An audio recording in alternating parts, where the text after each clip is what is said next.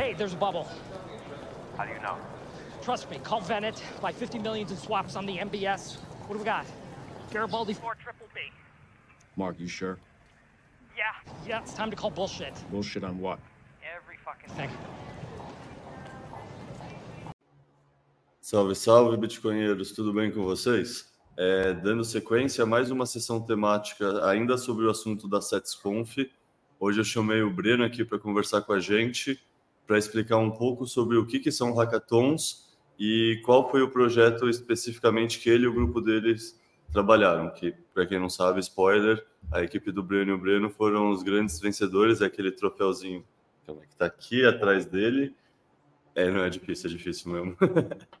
Mas então, cara, primeiro, bem-vindo, parabéns. É, vamos assumir que talvez alguns dos nossos ouvintes não conheçam você. Então, faz uma explicação assim: quem é o Breno, o que, que você fazia antes do Bitcoin, o que, que você já trabalhou dentro do ecossistema, sei lá, dá uma explicação geral para a galera. Tá certo. Primeiro de tudo, brigadão aí, Caio. Valeu é, por ter me chamado. É, é até meio difícil, assim, porque eu fiz muita coisa assim na minha vida. Eu sou formado em engenharia elétrica, mexi com, com inteligência artificial na época e no, no meu TCC de engenharia elétrica eu fiz um robô trader usando inteligência artificial lá em 2013. E aí de lá, de lá para cá eu trabalhei, cheguei a trabalhar até como lobista durante um, um ano, mas Brasília, né? mas aí eu, aí eu trabalhei principalmente no mercado financeiro, trabalhei alguns anos no mercado financeiro, depois do mercado financeiro, eu em 2016 eu vi lá o Bitcoin subindo, subindo, subindo, subindo, eu falei, cara, eu, eu já, já levei muito, tô, tô, tô lerdando aqui, eu tenho que ir atrás desse negócio, tenho que aprender, eu comecei a estudar e vi, pô, eu já sei um pouquinho de mercado financeiro, vou fazer uma empresa de uma empresa de cripto. Na época era cripto, né? Começando, né? A gente começa, começa, vamos, vamos ver tudo e depois você vai entendendo e vai focando. E aí eu fiz essa empresa em 2017, fui acelerado, trabalhei nessa parte de startups aí até um 2019, mais ou menos, com a minha, é, até que acabou que cada um foi para um canto, inclusive meu, meu, o cara que era CTO da minha empresa agora está trabalhando na Swan, é, e aí eu fui, aí depois eu fui trabalhar com copyright. Eu falei, ah, não sei o suficiente de, de marketing para vender, para me vender, vender minha empresa e tal. Aí eu fui, entrei numa empresa de marketing, fui, comecei a escrever textos de, de, de, de cripto, finanças, trading, é, ghostwriting para várias exchanges aí, de, é, aqui do Brasil e de fora também. E, enfim, aí depois eu trabalhei num projeto de, de research, de, de finanças. Ele é, é trading quantitativo e eu trabalhei com outras coisas de, de machine learning também. Foi tanto voltado, principalmente voltado com Bitcoin. É, trabalhei dois anos aí no mercado Bitcoin e hoje eu estou trabalhando no Spirit of Satoshi, que é uma. A gente está fazendo meio que um chat GPT especializado em Bitcoin, entre aspas. É basicamente isso. Porra, daria para fazer um podcast inteiro só com dúvidas dessa trajetória inteira. Mas como eu, infelizmente, não pude ver a palestra do Spirits of Satoshi, porque eu estava no outro palco fazendo mestre de cerimônias, cara, me contextualiza um pouco. Como foi a palestra? E o que, é o Spirit of Satoshi? Vamos imaginar que quem está em casa ouviu falar assim muito pouco e quer entender, sei lá, um pouco mais sobre esse projeto.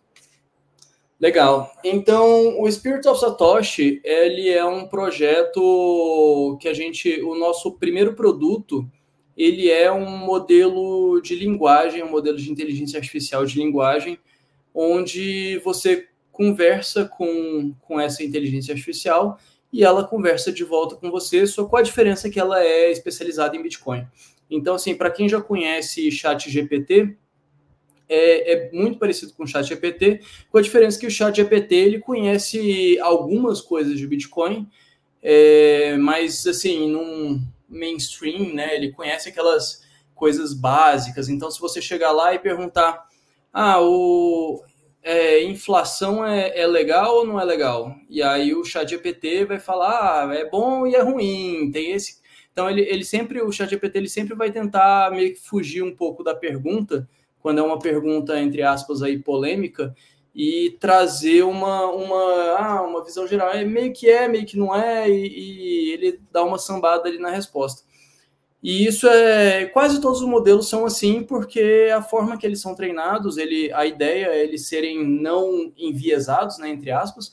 Só que assim, não existe isso de não ter viés, né? Tudo tem viés e, e o não vie, não enviesado deles, na verdade, é o, o viés deles. E a gente está construindo agora um, é, um, um modelo que tenha o viés nosso onde a gente pergunte, ah, a inflação é legal, em vez de falar, ah, é, tem essas vantagens e essas desvantagens e tal, vai falar, não, ela é ruim por conta disso e disso daquilo, tem esse, esse, esse aqui problema, e segundo esses autores aqui e tal, e tentar dar uma explicação mais próxima do que, do que a gente entende como, como correto.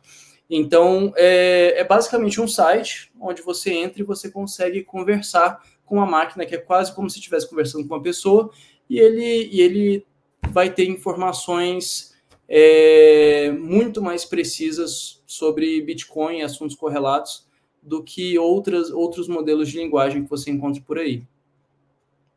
Cara, uma pergunta então, porque assim, eu li o livro é, The Book of Satoshi, né?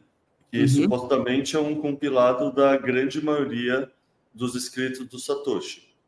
Ao mesmo tempo que eu saiba, tem aquela visão de que quanto mais dado, melhor, assim, tipo, beleza, tipo, tem dados que são ruins e que são mais ruído que sinal, mas, pelo menos posso estar enganado aqui, mas o que eu já ouvi falar bastante é que bigger data is better data, sabe? Quanto mais dados, um volume de dados maior, melhor.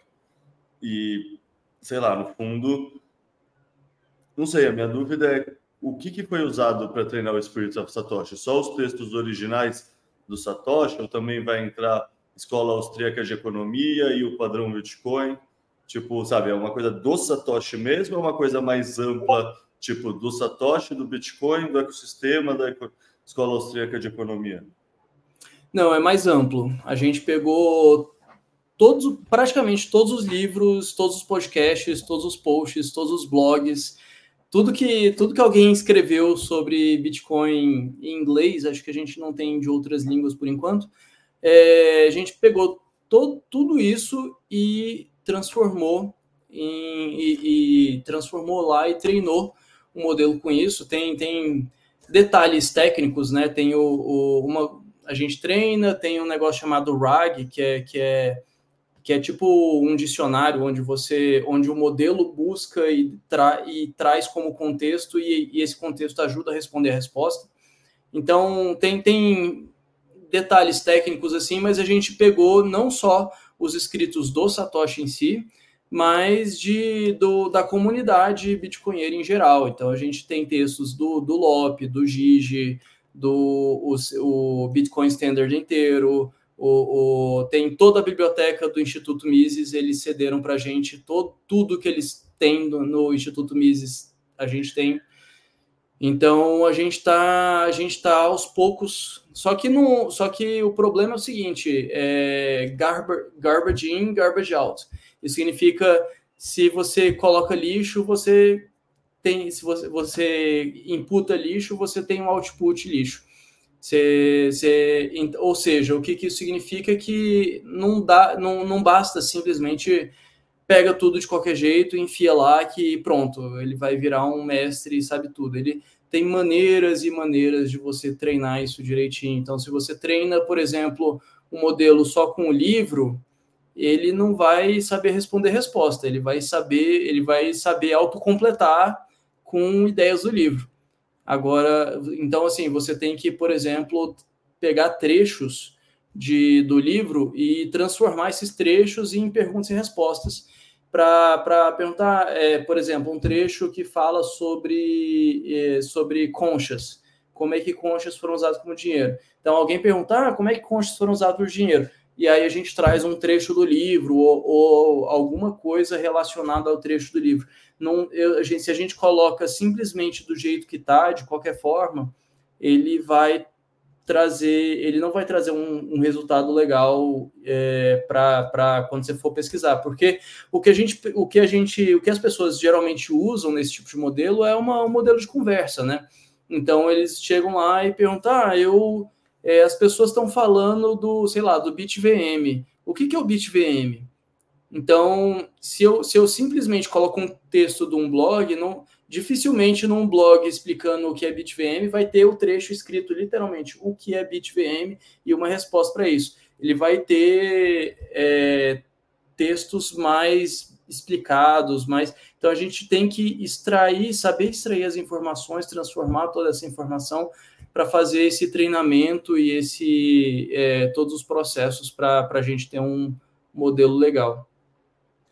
E tá, agora uma pergunta caçando polêmica, né? O que, que é o escopo do conteúdo que você. Porque assim, tipo, tem pessoas que vão falar que dieta Fiat, dieta carnívora, tem a ver com Bitcoin, tem pessoas que vão falar que não. Tem pessoas que vão falar que a arquitetura moderna é uma arquitetura Fiat e a arquitetura mais tradicionalista, barroca, neoclássica, etc., é uma arquitetura bitcoinera. Como vocês, tá, como, como selecionar até onde é um conteúdo Bitcoin e o que já não é necessariamente um conteúdo Bitcoin? Cara, essa é uma ótima pergunta. Isso aí é, é, é muito difícil porque, de certa forma, a gente está tomando, a gente está meio que tomando uma decisão pela comunidade, né? É, a gente, obviamente, a, a comunidade é descentralizada, a gente não, não é, ninguém representa a, comunidade, né? Mas a gente está tentando pegar é fazer, um, fazer um esquema prioritário. Então, primeiro de tudo, a gente está colocando é, livros altamente aclamados, como, por exemplo, o padrão Bitcoin. Então, algumas é, a gente está pegando textos do Satoshi, livros, é, livros e, e textos, artigos altamente aclamados, e a gente está primeiro fazendo um treinamento com esse aí, está dando resultado, está legal. Ainda tem alguns, alguns probleminhas que a gente está tá tendo resolver, mas é que negócio sempre vai ter, né? A gente sempre vai. É um trabalho constante. Mas com o tempo a gente vai começar a colocar coisa a mais. Então, assim, muito provavelmente hoje, é, é, recentemente a gente, eu pesquisei sobre, sobre dieta, só para ver o que, que ele o que, que ele está falando hoje, e ele já fala alguma coisa meio que tendendo para a dieta carnívora. É, e não porque a gente, ah, dieta carnívora é de Bitcoin, então tenho que colocar. É, é porque acaba que tem vários bitcoinheiros que gostam de carnivorismo e eventualmente isso daí ele vem pro ele vem para o modelo junto com, com várias informações que a gente já está colocando, né? Então acaba que, que o, o modelo vai indo para um lado, a gente tem algum controle sobre isso daí, só que a gente não, não, não vemos é, um, um, problema muito grande de, por exemplo, falar sobre isso. Só que a gente tenta sempre colocar o. É, do jeito que a gente trabalha o modelo, sempre ser, ser um modelo de Bitcoin. Então, a, a ideia não é, tipo, entrar lá para ficar pe pegando dicas sobre ah, como perder peso. A ideia é chegar lá e perguntar sobre Bitcoin, sobre Noster, sobre Lightning Network, sobre pô, por que, que, por que, que vocês falam aí que o, que o Ethereum é pior do que o Bitcoin, o Ethereum é melhor mesmo, of, por que, que o Bitcoin não muda para o Proof of Stake? É uma coisa assim que para realmente trazer os, esses, esses assuntos principais. Eventualmente crescendo o interesse, a gente tendo mais gente, a gente vendo que, que faz sentido, a gente pode eventualmente ir para outras coisas, mas a gente acredita muito assim que, que inclusive não seremos os únicos, né? Não, não vamos ser os únicos modelos de inteligência artificial de Bitcoin. Existirão outros que pro, muito provavelmente vão ter outras, eventualmente vão, vão tomar outras decisões, vão, vão, vão ser focados em outras coisas. É, e isso é o legal do open source, né? É o legal de uma, de uma do, do código aberto, do open source, que a gente consegue que a gente consegue fazer isso e ter competitividade. Quem não gostou, faz o seu e faz um melhor que o nosso e, e todo mundo isso, né? Boa. E quem é a gente? Porque assim, eu sei que o Svetsky está envolvido, agora eu sei de você. Tipo, quem mais está envolvido? De onde vem o funding para isso? Tipo, o que que, lá, quem é o responsável por esse projeto assim? Tá. O, o principal responsável, eu diria que é o Svetsky, é o Alex, Alex Svetsky, acho que ele é o principal responsável, ele aqui sempre vai nas palestras e, e ele é o CEO, é, ele vai atrás de, de, de funding e tudo mais. É, além do além do Svetsky, é, tem tem outras tem tem outras pessoas, tem o, tem o Jeff, tem o Vano que que estão o, o, Vano ele mexe mais no, no ele é CTO ali, então ele está mexendo na tecnologia, fazendo back-end, front-end, essas coisas. O, tem, o, tem um pessoal ali que cuida ali da, da parte financeira, administrativa, comunidade, o Jason, o Alan, é, sendo, sendo bem sincero, eu, eu, eu, inclusive conheço pouco eles, assim. Eu, eu, eu converso muito mais com, com o Isaac, o Benoit e o Mustafa, é, que eles são que eles são o pessoal que trabalha com dados mesmo. Então, é, eu acho que eles, acho que nenhum deles é, é, muito famoso assim na comunidade. Acho que o Svetsky é, o, é a pessoa mais famosa. É, mas são todas pessoas muito boas, assim, tem bastante, tem bastante expertise em cada um num canto do mundo diferente. Tem gente no, no, na, no, no canto oeste dos Estados Unidos e outras pessoas ali já na Ásia. Então é, é, é muito legal. Pô, bacana. E se eu quiser usar essa inteligência artificial, ela já está disponível ou ainda está sendo treinada? ela está disponível e ela está sendo treinada, ela continua sendo treinada e vai continuar sendo treinada durante bastante tempo ainda. É, você entrando no site www.spiritofsatoshi.com, você consegue entrar ali no site e, ajudar a treinar. É, inclusive, quem ajuda a treinar ganha satoshis. Então, quem quiser aí ganhar uns satoshinhos aí, você, pode ajudar a treinar vendo é, as respostas tão, que estão que, que você considera certo ou não, ou então até criando respostas novas para novas perguntas, criando novas perguntas e respostas. E aí, elas sendo aprovadas, você ganha alguns satoshis. É, já o, usar o modelo, ele a gente não está completamente público, a gente está tá ainda ajustando algumas coisas, mas já dá para usar se você vai em app ponto Spirit of Satoshi. Eu desculpa, eu falei .com, né? Ponto .ia. É ponto .ia, é Artificial Intelligence, é, AI, né? Artificial Intelligence. Ponto .ai. É, www.spiritofsatoshi.ai e se você vai é, app.spiritofsatoshi.ai, você consegue é, um acesso ali que não está disponível no site, mas eu estou liberando aí para vocês. vocês conseguem entrar lá, tem e aí, e aí vocês conseguem fazer login com a Lightning, com o Noster, com e-mail comum e, e, usar um pouquinho ali, ver como é que é, dar, dar feedbacks, falar, pô, isso aqui tá legal, isso aqui não tá legal, vou, vou ele ajudar a treinar, ganhar uns satoshis. Então tem várias formas. Pô, do caralho, eu não vou saindo do podcast aqui, eu já vou me cadastrar e dar uma olhada. É, só antes de pular para a parte hackathon, só para fechar essa parte do Spirit of Satoshi, é, onde você vê esse projeto chegando, sei lá, daqui a um ano e daqui a cinco anos? Olha, é, hoje um, um, dos maiores problemas que existem, que existe nesse mundo de inteligência artificial é o problema do alinhamento, né? É, para quem alinhamento às vezes é, pode ser muito vago, mas é o problema de viés mesmo. Então, por exemplo, se, se a gente faz uma. Ou se a gente treina é, um modelo, por exemplo, para procurar fraude em banco, fraude é 0,01% por natureza, porque se for mais do que isso, o banco quebra, né? Então, assim, normalmente o fraude é uma coisa muito, muito pequenininha. Então, se a gente pega qualquer modelo de inteligência artificial e treina para detectar fraude, ele sempre vai falar não tem fraude, Por quê? Porque ele vai estar tá 99,99% certo. E aí fala, pô, muito bom, né? Tá acertando tudo, mas na verdade não, ele tá, ele tá deixando de, de, de pegar o que, os casos que importam. Isso, isso aí é só para ficar mais fácil de visualizar. É a mesma coisa, assim, por exemplo, hoje a gente tem um problema de, de criminalidade no Brasil e a gente, se a gente vai fazer uma, uma é, pegar dados de, das pessoas que estão presas, é, a maioria é negra.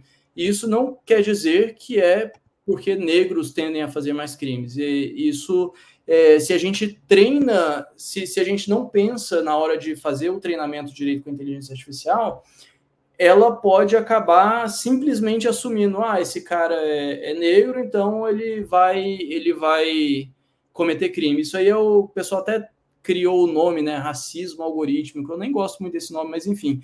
A questão é, existe para tudo existe viés e a gente tem que tem que saber alinhar o modelo com de acordo para tentar escapar desses vieses óbvios aí, para a gente não, não pegar um modelo de fraude que sempre fala que não tem fraude, você quebra o banco ali, mas o modelo está sempre 99,99% certo.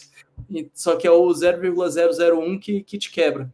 Então, é, esse é um problema que, que todo, todo é um problema dificílimo é uma área aí de ética de, de inteligência artificial, é um problema que, que, que cresce no mundo inteiro cada vez mais. As pessoas começam a olhar com, com um olhar mais sério, né? Porque tem muita gente que fala de ética na inteligência artificial de forma alarmista. Ah, é racismo, ah, não sei o que e tal. Não que não, que não exista, pode existir, mas, é, mas tem, tem muita gente que está fazendo um trabalho sério de verdade nisso daí, não não simplesmente não simplesmente puxando para o lado woke, mas, mas é trabalho sério para o modelo funcionar direito, para ele fazer o que deve ser feito e não simplesmente pegar um padrão espúrio e, e simplesmente reproduzir é, cegamente. Então, isso daí é, aumenta ainda mais quando a gente tem modelos de, de linguagem natural, porque tem, tem, por exemplo, o ChatGPT não gosta de. É, ele, ele tem, tem coisas que ele não quer falar, por exemplo, armas. É, que é natural, ele. Ah, arma é uma coisa que eu não, não quero não quero me envolver, eu não acho que é seguro e tudo mais. E beleza, ele tem, ele tem a opinião dele. Só que isso quer dizer que um, uma, um pessoal que, que, sei lá, tem caça esportiva não gostaria de ter um modelo próprio deles? Eles, eles muito provavelmente poderiam gostar de ter um modelo próprio deles. Será que, é, sei lá, não, não, o, o, Instituto Mises não gostaria de ter um modelo de, de especiali, especializado em economia austríaca, onde você consegue perguntar as coisas e tudo que você pergunta você tem, você, você consegue ter a resposta, ter, ter referência, você consegue ter um, um é, eu, eu vejo isso muito que a gente está saindo de um modelo de arquivo físico, que a gente, a gente até hoje a gente tem aquela mentalidade de biblioteca, de arquivo, né? Então a gente vai no vai no arquivo, você tem uma sala enorme com um monte de caixa, um monte de pasta, um monte de coisa, e aí você vai, sei lá, em ordem alfabética, tem alguma categorização ali, e você pesquisa, e você abre, e você tem um puta de um arquivo enorme, aí você tem que achar a página e acha uma coisa específica. Então, assim, é, isso funcionava antigamente, no, isso é um modelo físico, né? Biblioteca, a gente vai na biblioteca, tem que encontrar o tem na seção do livro específico, aí encontrar ali, encontrei o livro específico, aí encontra o capítulo específico. É, é muito difícil. Hoje a gente tem um, um a gente está indo para um modelo digital, não baseado em arquivos especificamente, mas baseado na informação digitalizada. Então eu posso, ao invés de, de pesquisar, é, sei lá, eu, eu penso, pô, eu quero eu, eu sei que o Hofbard falou alguma coisa sobre, sei lá. Então, eu vou no Mises, aí eu procuro os livros do Hofbard, eu encontro o livro do Hofbard, eu encontro o capítulo do Hofbard, eu encontro a parte que ele fala. Em vez de ter todo esse trabalho, eu posso ter toda a informação é, com, completamente virtual, onde eu pergunto num, num, num chat GPT da vida, num, num modelo no, de inteligência artificial, e ele fala: Ah, isso daí, o Rothbard falou isso no livro tal, tal, tal, aqui está o link para referência, e ele falou isso, isso e aí. Se você consegue conversar com a informação, ao invés de você ter aquela informação estática guardada num arquivo específico, numa pasta específica, num site específico, em vez de chegar lá, você tem uma, uma forma de acessar tudo ao mesmo tempo, inclusive comparativamente. Boa. Cara, não vejo a hora desse crescimento do Spirits of Satoshi realmente acontecer. No fundo, é isso, né? Tem gente boa, tem os inscritos já estão aí, é só tempo e iteração. Sim, cada vez mais a gente vai criando aí o, os pipelines, fazendo, fazendo já deix, automatizando tudo e cada vez mais vai ficar mais fácil. Boa. Tá, agora mudando para o ponto central da pauta, né? Porque eu te chamei para conversar. Explica para mim o que, que é um hackathon. Vamos imaginar que acho que a metade das pessoas nunca ouviu essa palavra antes. Pois é, todo mundo, provavelmente quase todo mundo já ouviu falar de hacker, né? Então, o que é o hacker? Hacker é o cara ali que é especialista em código, ele consegue codar, ele consegue, consegue. É, o pessoal pensa geralmente o cara invadir num site, né? Roubando, roubando informação, uhum. mas, mas tem os hackers do bem também, tem o ethical hacker, o, o hacker ético. Então, é, hack de hackathon é a ideia do hacker. É o cara que ele é bom em programação, ele consegue fazer um software, ele consegue fazer o. Ele, ele consegue criar um software, por exemplo. É, e o Atom ali é de mara, marathon, né? De maratona. Então, é uma maratona de hack. Então, é maratona dos hackers. Então, a gente está. É uma competição onde as pessoas têm que codar alguma coisa. É, não necessariamente tem que codar, começou, acho que começou assim, mas o, a ideia é meio que vamos criar a ideia de uma empresa, um produto, uma solução, alguma coisa que resolve um problema da, do mundo real em dois dias. E aí a gente fica ali dois dias maluco inventando coisas. Então, no, no ali a gente é, então não, não necessariamente vai ter só o cara que, que, que coda, né? Tem, tem gente que é de negócios, porque, por exemplo, depois que você cria sua solução, não adianta nada se você não ganha dinheiro com ela, porque alguém tem que manter isso daí, tem que ficar atualizando, tem que, tem que mostrar para a comunidade. E como, como a melhor forma de fazer isso é através do, do bom e velho capitalismo ali. Você tendo uma empresa, você tendo é, não necessariamente, né? Você pode ter uma non-profit, você pode ter outras formas, mas a maneira mais comum, mais fácil, mais prática, digamos assim, é você alguém aporta dinheiro, te dá um funding, é, com, com, esse, com essa grana você monta a estrutura de uma empresa e começa, começa a vender. Então tem que ter um cara de negócios que vai conseguir ver como é que a gente vai monetizar, quanto é que a gente vai cobrar pela solução, vai ter um cara ali de, de design que vai deixar a solução bonita, vai deixar ela fácil de ser usada também, porque se deixar simplesmente com o programador, vai estar tá ali na linha de código e só quem vai conseguir usar vai ser ele mesmo. Então tem que ter lá o designer, tem que ter o cara de negócios, e aí você junta ali um time, geralmente a maioria dos hackathons ali são entre três e cinco pessoas, mas as regras variam bastante. E, e é isso. Então, em dois dias ali, você tem que correr para gerar uma empresa, uma ideia, um produto, alguma coisa que, que as pessoas queiram. Perfeito. E antes da SetsConf, você já tinha participado de algum desses? Eu participei de um ou dois, sabe? Não, não, não participei muito, não. É, eu eu nunca fui muito. Que, que eu não sou da programação, né? Apesar de eu saber programar, eu não sou um programador, eu não. É, parte de back-end, eu sei quase nada, parte de front-end, eu sei quase sei básico do básico do básico. Então, assim, o que eu sei é a parte ali do meio. Eu faço o um modelo de inteligência artificial, eu fiz umas funções ali de, do miniscript, que transforma o miniscript em, em Mermaid, que é, que é uma, um fluxograma ali para ficar fácil de visualizar o código, mas, o, mas eu o, é, é, as coisas clássicas que todo programador tem que saber, que é fazer o, o back-end, o front-end, fazer um site, fazer um aplicativo, eu, eu talvez eu conseguiria, mas assim, levando 10 vezes mais tempo que um, que um programador júnior. então, é isso. Boa. E comparando, sei lá, esses outros que você já viu, talvez você não participou tão engajadamente, mas que você já viu, e com a SetsConf, os modelos são parecidos ou a cada evento o modelo é um pouco diferente e tem características muito específicas a cada evento? Os modelos são, em geral, os modelos são muito parecidos. É, só que é, quase tudo é muito parecido, mas tem sempre uma característica assim que é, que é mais diferente. Por exemplo, eu participei um que era do Sebrae, talvez, eu não lembro aqui agora, mas era de uma empresa lá que eles tinham um problema específico deles e ao invés de eles contratarem alguém para fazer, eles vamos fazer um hackathon e ver se a galera tem uma ideia criativa aqui. E aí, e aí eu fui participar e, e, era muito confuso, você só, poderia, você só podia usar as informações deles, e só que tudo que eles tinham era muito mal documentado.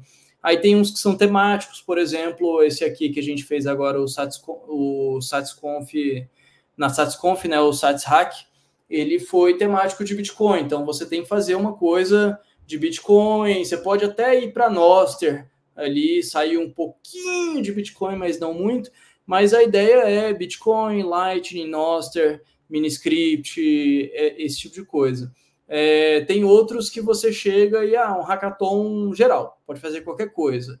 Aí tem outros que, beleza, você vai fazer, mas é, tem que ser usando inteligência artificial ou então tem que ser esse negócio aqui específico. Tem, tem uns que são mais focados em, na empresa, então quem ganhar um hackathon já ganha um aporte já já sai com a empresa montada.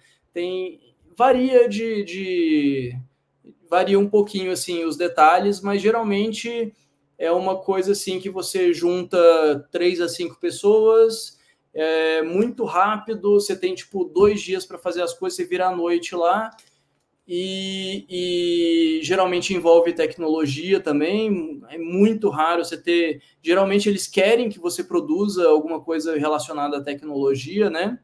E uma, e uma solução que resolva um problema real. Geralmente é, são, são esses as coisas que são comuns a todos. Boa. É, e quantos projetos ao todo estavam dentro da SetsConf? Tipo, tinha vocês, fora vocês, tinham mais quantos outros? Olha, eu não sei, porque eu, eu tava muito correndo ali para fazer o para fazer o meu dar certo. Mas eu vou dizer que devia ter uns 30 provavelmente no total. Era, eu lembro que era um quadro branco cheio de nome assim do início ao fim. Então devia ter eu, eu acho que mais de 20 com certeza tinha, devia ter uns 30 e poucos. Porra, animal. E algum deles, assim, tipo, beleza, eu entendi que vocês estavam, tipo, realmente abaixado, olhando para o próprio projeto, você não vai ficar circulando vendo dos outros. Mas provavelmente por cima você consegue entender mais ou menos o que uma ou outra equipe estão trabalhando. Alguma da, do trabalho das outras equipes chamaram atenção para vocês? Ah, com certeza. Teve vários projetos muito interessantes. Teve um que era de herança, que é uma coisa que eu acho que ainda falta muito no, no, no Bitcoin, é, é, ter o que mais acontece, né? O pessoal, alguém morre aleatório aí, morre e pronto, perdeu tudo. Então, assim, você ter uma forma de, de passar a herança. Tipo, já existem várias formas, né? Mas não, não existe uma forma padrão, assim, que todo mundo sabe. Vai por esse caminho que, que funciona bem. Tipo, por exemplo, o BIP 39. O BIP 39 é sensacional. A gente tem as palavras, a nota 12 palavras está resolvido. Mas a gente não tem um desse, um, um digamos assim, entre aspas, um BIP 39 para herança, né? É, então tinha uma, uma, uma ali focada em herança, tinha alguns que resolviam problemas do Noster, que eu acho que, que, são, que eram bem legais também, que era, teve um, um, um deles era de, de spam, é, que inclusive foi inspirado numa ideia do Michael Saylor, que era, pô, ideia genial, gostei bastante deles ali. É, teve um outro também que era de. é, curadoria de, de, de curadoria de, de, de, de, posts, né? Então você posta ali no, no Noster e é tudo linear. É, às vezes pode ser difícil de você conhecer novas contas tendo só esse modelo linear. E, e aí, assim, o Twitter e o, e o, Instagram eles fazem isso, só que eles exageram. Você acaba não, você não acaba nem vendo quem você segue, você vê só gente que você não segue, eles ficam ali tentando te colocar, te mostrar outras pessoas o tempo todo. Então, assim, é, tem um modelo open source que eles estavam fazendo ali de, de, de curadoria de posts, é uma coisa que é, que é bem interessante, assim, você poder, ah, eu quero usar, mas eu vou alterar um pouquinho aqui, eu vou usar dessa outra forma.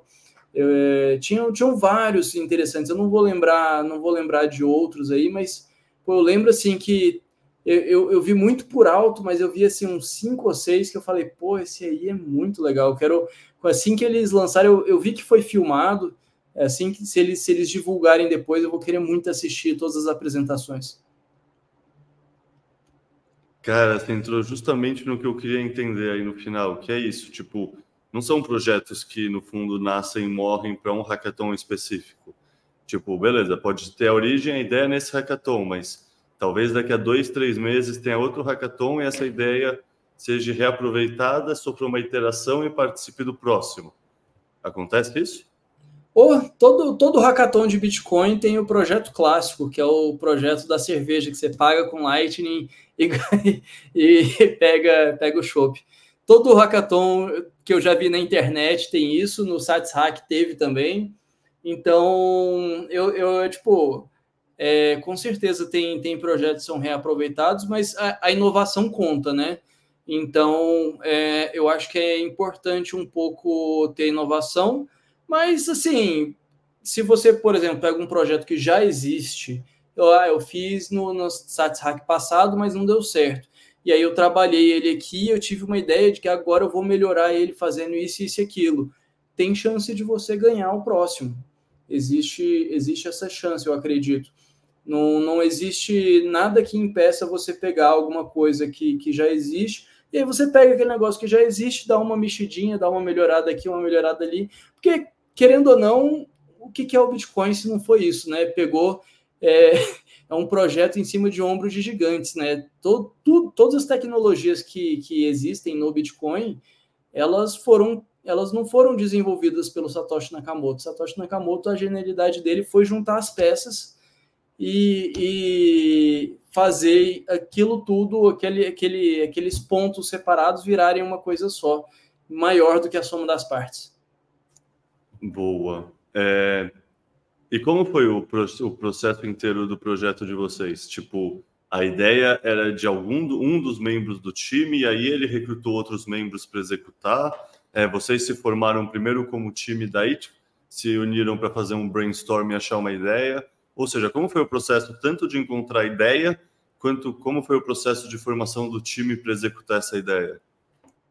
Ah, então, na verdade, assim, é, minha vida, você já viu ali quando eu comecei a contar as coisas que eu fiz, a minha vida é meio bagunçada, né?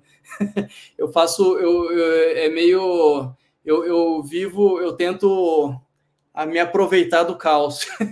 então é, é, meio que isso, assim, eu tive, eu tive várias, algumas ideias, inclusive antes do hackathon, quando estava no processo de formação de times, antes do evento, eu mandei lá, pô, eu tô com uma ideia assim, tô com uma ideia assada. Inclusive, a primeira ideia, eu chamei até o Diogo Collin para ver se ele não topava, que era pegar a inteligência artificial para fazer rebalanceamento de canal de Lightning. E aí eu fiquei pensando depois nisso, pô, mas será que faz sentido usar a inteligência artificial? Que é muito é muito aleatório ainda, às vezes pode ter alguns problemas e tal. Talvez talvez tenha umas maneiras melhores e aí eu fiquei pensando nisso, aí eu, eu, eu gosto muito de inteligência artificial, né? trabalho com isso há, há vários anos. E, e aí, assim, eu lembro. E aí eu, eu vi que tinha o prêmio de miniscript, né? Aí eu, pô, miniscript é uma coisa que eu queria aprender, eu não, não sei ainda. Então, pô, eu podia fazer um que, que explica miniscript. Eu, aí eu fui procurar o ChatGPT não sabe miniscript, o Code Llama não sabe miniscript, o Mistral não sabe miniscript, nenhum, nenhum modelo sabe. É, nem script, nem miniscript, né? Mas miniscript é mais fácil, vamos começar por ali. E, e como ele é mais fácil, ele tem poucas funções, é, eu não preciso de tantos dados de treinamento, então eu posso me aproveitar disso. E aí eu e, a, e ao mesmo tempo eu tive outra ideia também, isso antes do, do, do, do, da, do hackathon até ser anunciado, que foi a questão do que o Taproot, o Taproot ele encoda um, um script de Bitcoin numa numa Merkle Tree, né? E publica só o Merkle Root na, no, no bloco. Mas aí se ele encoda numa, numa árvore de Merkle, quer dizer que o, todo contrato inteligente ele cabe numa árvore quer dizer que todo contrato inteligente, na verdade, é um fluxograma e você consegue vir aqui com o dedo para ver se, se, se pode gastar ou não pode gastar. Ou seja, a gente consegue fazer um, eu consigo fazer um fluxograma e onde todo contrato inteligente fica fácil de entender. Você simplesmente olha para o contrato inteligente, tem ali um gráfico ali, você segue, ah, isso é condição tal, não, sim, não, beleza, posso gastar. E você consegue facilmente verificar se o se o se consegue se, se consegue fazer isso não. Isso aí já é uma coisa que já estava na minha cabeça há um tempo, né? Mas é aquele negócio, é tipo pegar para fazer de fato e gastar o tempo e cabeça. Mas aí quando eu cheguei tive essa ideia, pô, eu posso fazer um, um, né, um uma inteligência artificial que escreve mini script. Só que qual o problema? Inteligência artificial ela pode alucinar, ela pode me dar uma resposta que não existe, ela pode inventar uma coisa. Mas se ela inventar, pô, eu posso perder meu dinheiro. É, é muito pior do que ela inventar um código em Python, né? Inventar um script de Bitcoin que não existe é muito pior do que inventar um código Python. E como é que eu resolvo isso? Pô, eu posso fazer o fluxograma que eu tive a ideia lá atrás, e aí eu pego esse código, coloco no fluxograma e eu consigo verificar todos os, todos os casos, o que funciona o que não funciona, e, e aí fica simples, visual, bem explicado e, e qualquer um consegue usar. Aí, isso aí foi como eu tive a ideia, né? Perfeito. É, imagina que, sei lá, provavelmente a grande maioria do pessoal que vai escutar a gente não é dev, provavelmente nem entenda o que é uma Merkle Tree. Eu confesso que eu demorei para entender e hoje em dia se pedir para eu explicar, eu vou não saber explicar bem. Então, qual é a explicação num nível menos técnico e mais de um out? Assim, tipo, beleza, é a parte de conseguir executar mini scripts e colocar ele dentro do Bitcoin. É, como você descreveria o projeto? O, o, como, é que você, como é que eu descreveria o meu projeto ou o Merkle Tree especificamente? Ah, não, o seu projeto. Se você precisar explicar Merkle Tree, beleza, mas vamos. Não, não, não precisa explicar Merkle, Merkle Tree, não. Só estava falando de onde é que veio a ideia, assim.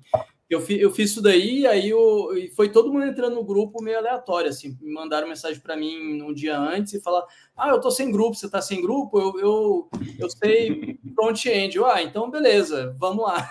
E aí entrou, inclusive a última pessoa que entrou no grupo entrou no último dia, entrou tipo umas 11 da manhã no, no último dia ali, porque ele errou, achou que era no dia seguinte, enfim.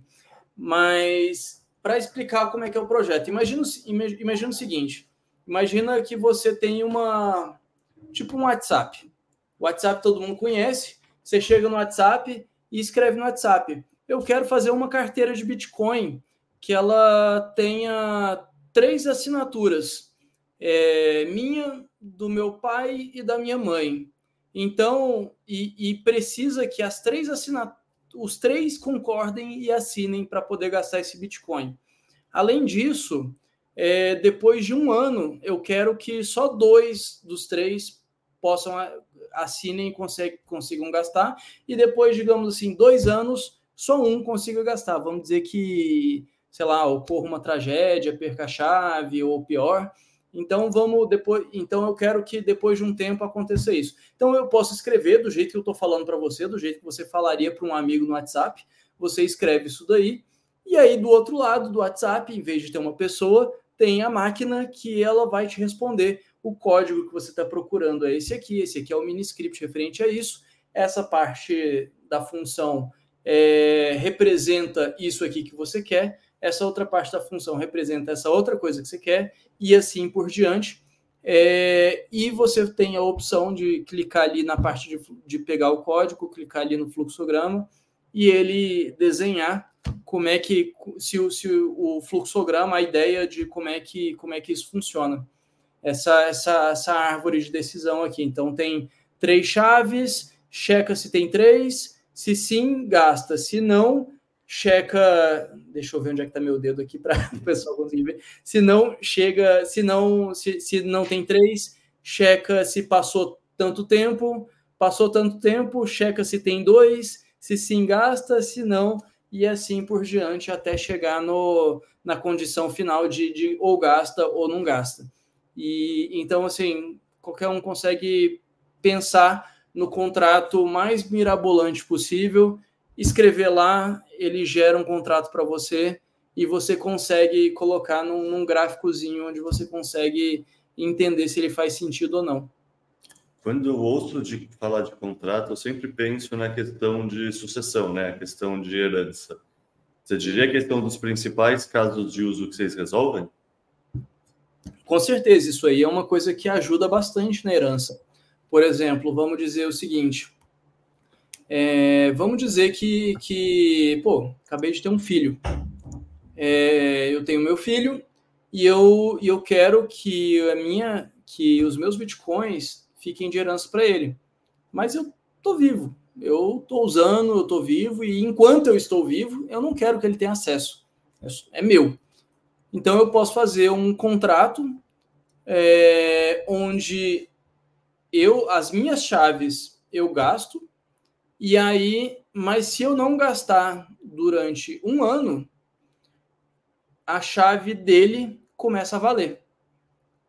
Então, se por algum acaso, sei lá, vamos dizer que, que aconteça que eu, que eu morra, e aí como é que ele ganha a herança?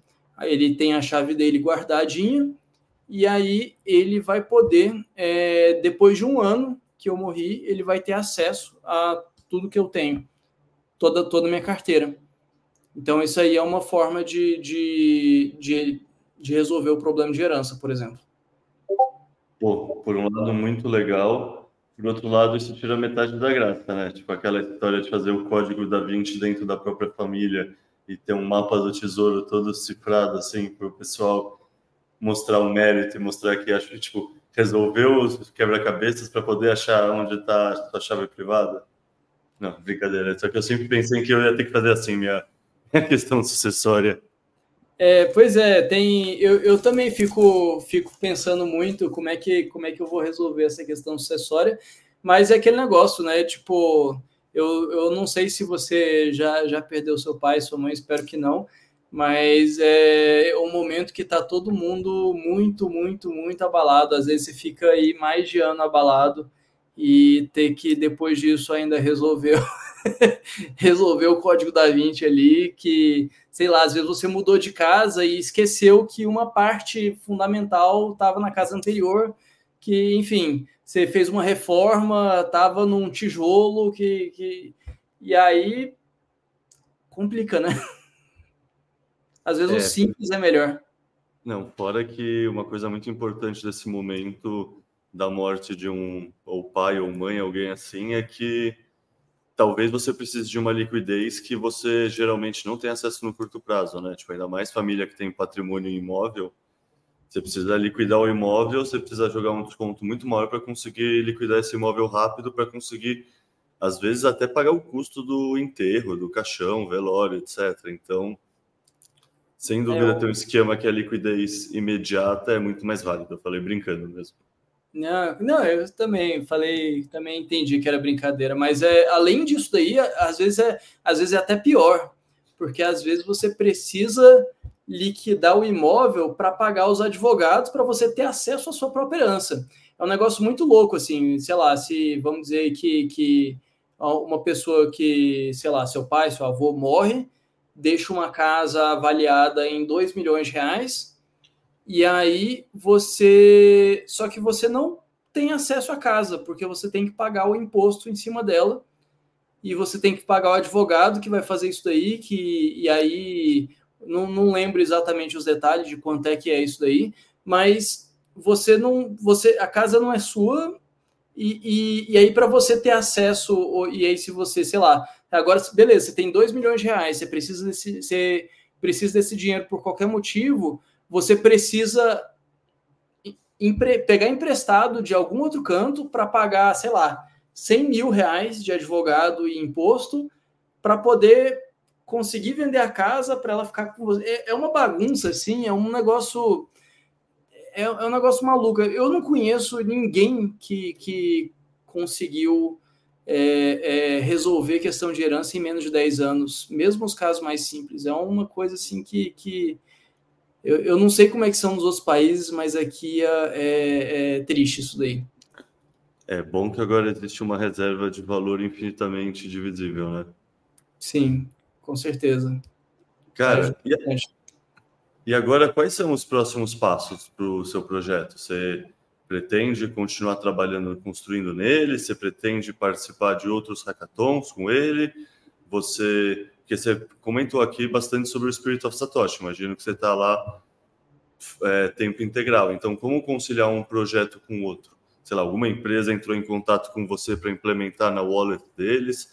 Sei lá, quais são os próximos passos? É, então, o bem, o primeiro próximo passo é o Legends of Lightning, que é um outro hackathon, é um hackathon global. É, assim que eu ganhei o Spirit of o, o desculpa, o Sats Hack, eu fui automaticamente classificado para a semifinal do Legends of Lightning. Então eu estou participando do Legends of Lightning, torçam por mim, dão, dão, dão um like, retweet ali no, no, no Twitter. porque isso conta também, tem a parte de building public, de comunidade e tudo mais. Então tem, tem o, o, tem inclusive uma coisa específica lá que é o Bolt.fan. É, no, o Bolt.fan é uma, uma plataforma específica de, de Bitcoin, Lightning, essas coisas.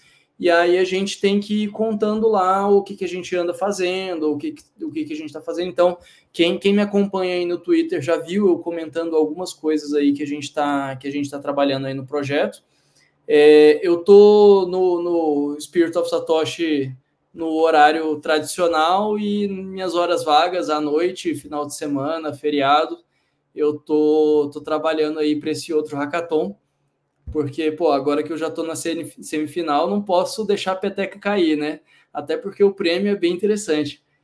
E, e aí, com isso daí, é, isso aí é o primeiro passo, né? A gente vai fazer, a gente vai fazer isso.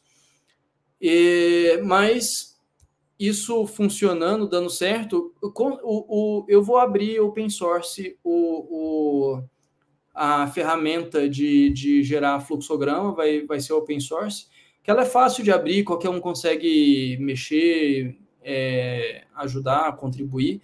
Agora, a parte da, do, do, do hackathon mesmo, é, eu tô, tô vendo aqui direitinho, mas a gente, eu tô pensando em fazer alguns incentivos para as pessoas contribuírem. Tipo, eu dou um mini curso de miniscript, fala miniscript funciona assim, assim, assado, gere, sei lá, três, quatro, cinco mini scripts aqui para gente e você vai ganhar um mês grátis quando a gente lançar.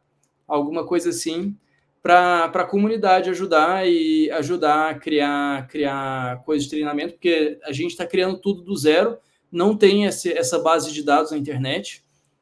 A gente tá, a gente no dia ali, em um dia fez 200 exemplos de miniscript, a gente aprendeu o miniscript correndo ali em uma, duas horas, aprendeu mais ou menos ali, pelo menos o básico para fazer alguns exemplos, e a gente está populando isso daí para treinar o, o, modelo.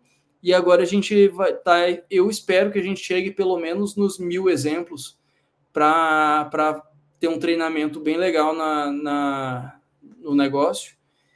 E, e é isso aí. Aí depois que a gente apresentar, a gente vai ver até o próprio Spirit of Satoshi pode acabar usando, né? Isso aí é uma coisa que, que, que faz muito sentido para quem trabalha com, com Bitcoin, né? Se você, pô, em vez de você ficar lendo a documentação do, do contrato inteligente o tempo todo, você simplesmente roda ali, o negócio funciona e você verifica, sem, sem tipo, você, você, em vez de gastar 20, 30 minutos, você gasta 5 facilita muito a vida de, de qualquer programador. Então a gente consegue, consegue fazer isso daí para praticamente qualquer empresa que, que. qualquer empresa de Bitcoin, né?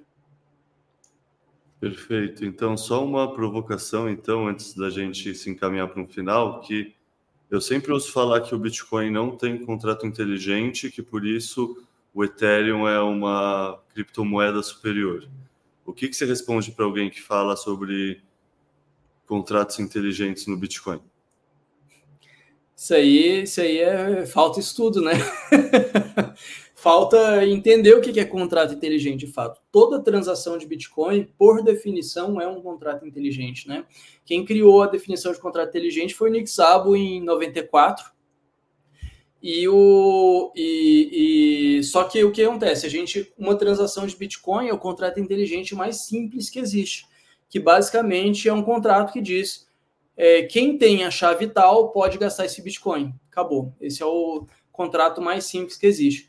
É, agora você, só que você pode fazer contratos inteligentes mais elaborados, onde você especifica condições, tipo, não é tipo essa pessoa ou essa pessoa e essa pessoa depois dessa data, antes dessa data, é, 2 de 3, 3 de 5, 5 de 6, 6 de 6, é, você pode ter uma variedade muito grande assim de, de tipos diferentes de contrato você pode fazer, só que a diferença é que você não consegue fazer literalmente qualquer coisa. E isso não é bom, isso não é, isso não é ruim, isso é bom, porque do mesmo jeito que você não consegue fazer um programa de computador dentro do Bitcoin, você não precisa fazer um programa de computador dentro do Bitcoin, você não precisa, você não precisa criar o computador mais ineficiente e caro do mundo.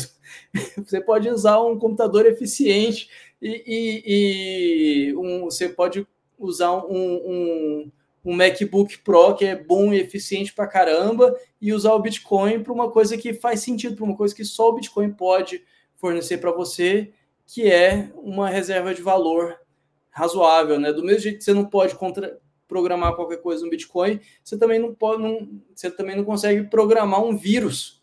Você não consegue, você, você não consegue ter um rug pull que a gente vê o tempo todo no, no Ethereum, porque o tempo todo encontra uma brecha que alguém não programou direito, porque você não consegue. O fluxograma, você consegue fazer um fluxograma no contrato inteligente do Bitcoin, porque o contrato inteligente do Bitcoin é uma série de condições ali que chega no final e acabou. Agora, quando o do Ethereum é uma máquina de estados, onde você pode fazer qualquer coisa, então você não consegue representar de maneira simples, isso significa que você está sempre sujeito a ter um vetor de ataque que você não previu e você não viu que isso não existe no Bitcoin.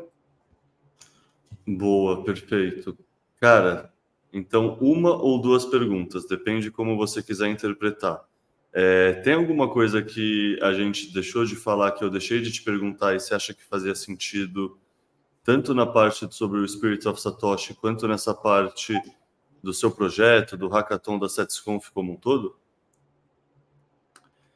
É, não, acho que, você, acho que a gente falou de tudo, mas se eu puder reforçar, entrem lá no Spirit of Satoshi, entrem lá no.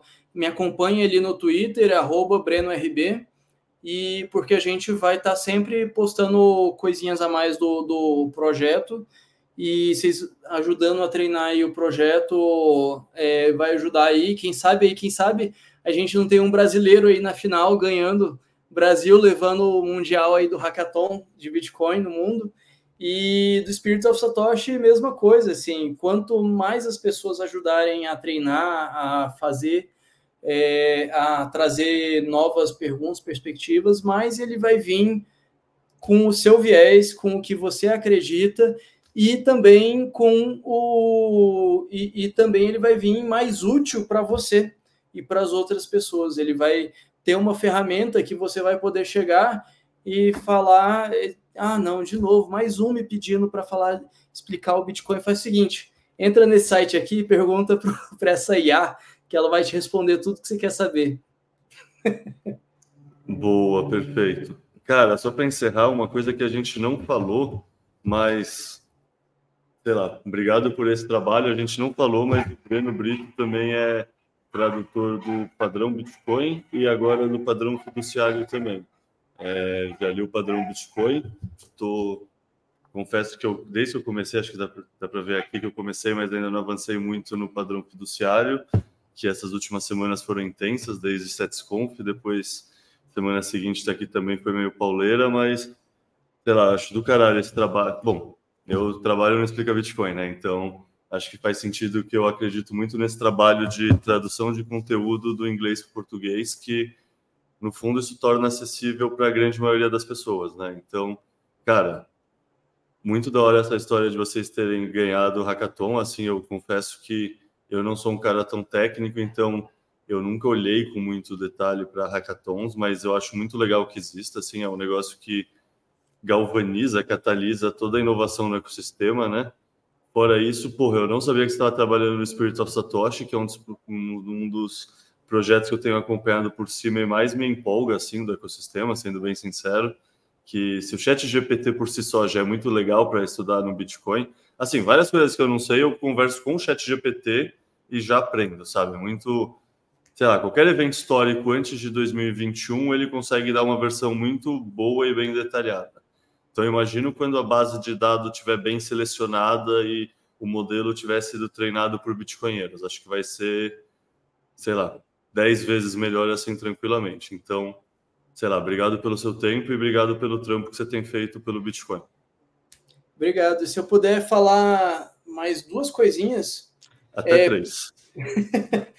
Primeiro de tudo, eu acho que é muito importante falar que, apesar de você não ser técnico, e você falou, ah, eu nunca liguei para hackathon porque eu não sou técnico e tal, você não precisa ser técnico para trabalhar em hackathon. Tem gente lá que faz a parte de design, tem gente lá que faz uma parte de, de negócios, cria pitch, cria apresentação, cria modelo, apresenta de fato, porque nem sempre o programador é o melhor cara para falar sobre o próprio projeto, ele vai ficar no detalhezinho técnico e não vai conseguir explicar o que, que, o que, que é o negócio. Então, assim, mesmo você e outras pessoas que não, não sejam técnicos, apesar de ser hackathon, não, você não precisa ser programador de fato. No meu time, por exemplo, tem, tem duas pessoas que é, tem duas pessoas que não programam, que não sabem, não, é, não sabem quase nada de programação, que, que puderam contribuir bastante é, com o projeto.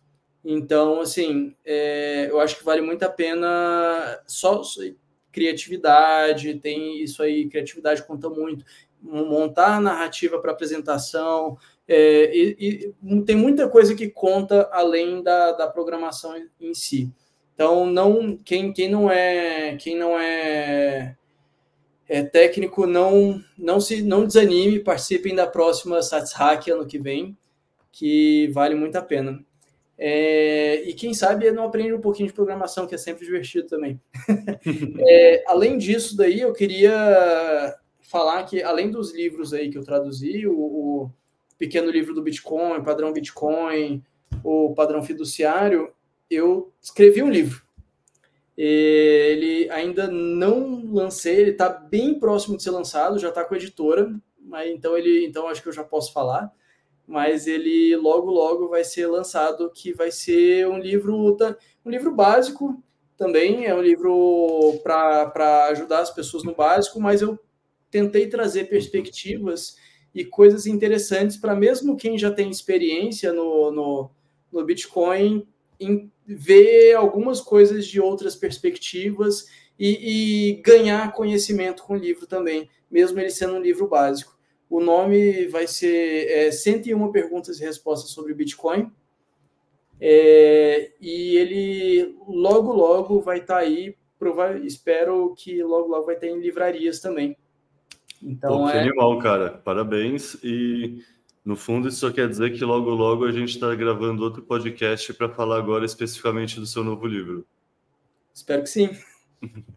Pô, parabéns, cara. Eu, tipo, posso falar por conta própria que eu nunca tinha pensado em escrever um livro. Foi o Bitcoin que jogou essa vontade na minha cara, assim, e é uma puta realização, assim. Então, parabéns, assim. Você ainda vai fazer por editora para colocar em livraria, tem toda essa complexidade operacional mais que eu preferi evitar e fiz, tipo, eu mesmo, tipo, fiz e cuidei da edição junto com o pessoal da Refúgio Bitcoin. Então, cara, puta trabalho, não vejo a hora de ver um livro na minha mesa para eu ler ele e poder recomendar para todo mundo. Espero que sim, espero que você, que você lê, que você goste, que você aprende, aprenda coisas novas, você veja, pô, e veja, sei lá, e, e acha que, que seja interessante também para recomendar para os novatos. Eu, eu, espero que, que os novatos consigam, que a, a questão dele ser 101 perguntas vai ser um facilitador de muita coisa, né? Que tem muita gente que, ah, eu sei o que é Bitcoin ali, mais ou menos, mas sabe mais ou menos, né? Então, tenho, ele, ele tem esse formato para você conseguir ler um. Tipo, você pode, por exemplo, ler uma pergunta por dia, sem, sem se cansar muito. Você pode. Ah, eu, você pode começar de baixo, começar do meio. Ah, essa pergunta específica eu sempre quis saber. Então, você tem, tem outras maneiras de você ler o livro, né? Além do, do, do início ao fim. Então, espero que, que seja um livro aí que, que ajude a engrandecer e também que espero que consiga que eu consiga colocar em várias livrarias, porque é triste, eu vou nas livrarias, quando perguntam tem livro de Bitcoin, aí tem tipo, invista em criptomoedas.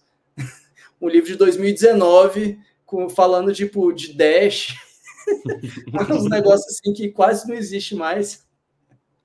E você consegue dar um spoiler de data de lançamento ou ainda não está fechado? Olha, a princípio era para lançar ainda esse mês, no final desse mês.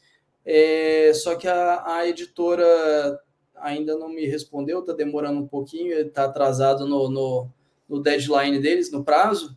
Então pode ser que, que, sei lá, início de dezembro, talvez, mas o que, o que a editora tinha me falado é que eles estavam querendo lançar ainda esse ano por, e antes do Natal porque para não pegar aquele tempo carnaval e tudo mais. Era exatamente o que eu estava pensando no fundo, é, se eu consigo já dar esse livro de presente de Natal para uma galera. Se tudo der certo, você vai conseguir sim. Essa é, essa é a ideia, esse é o plano. Boa, perfeito. Cara, muito obrigado de novo pelo seu tempo. É, braço, sei lá, até a próxima. Então, então acho que é daqui a um mês, até dois meses, futuro bem breve mesmo. Combinado então, Leta. Valeu.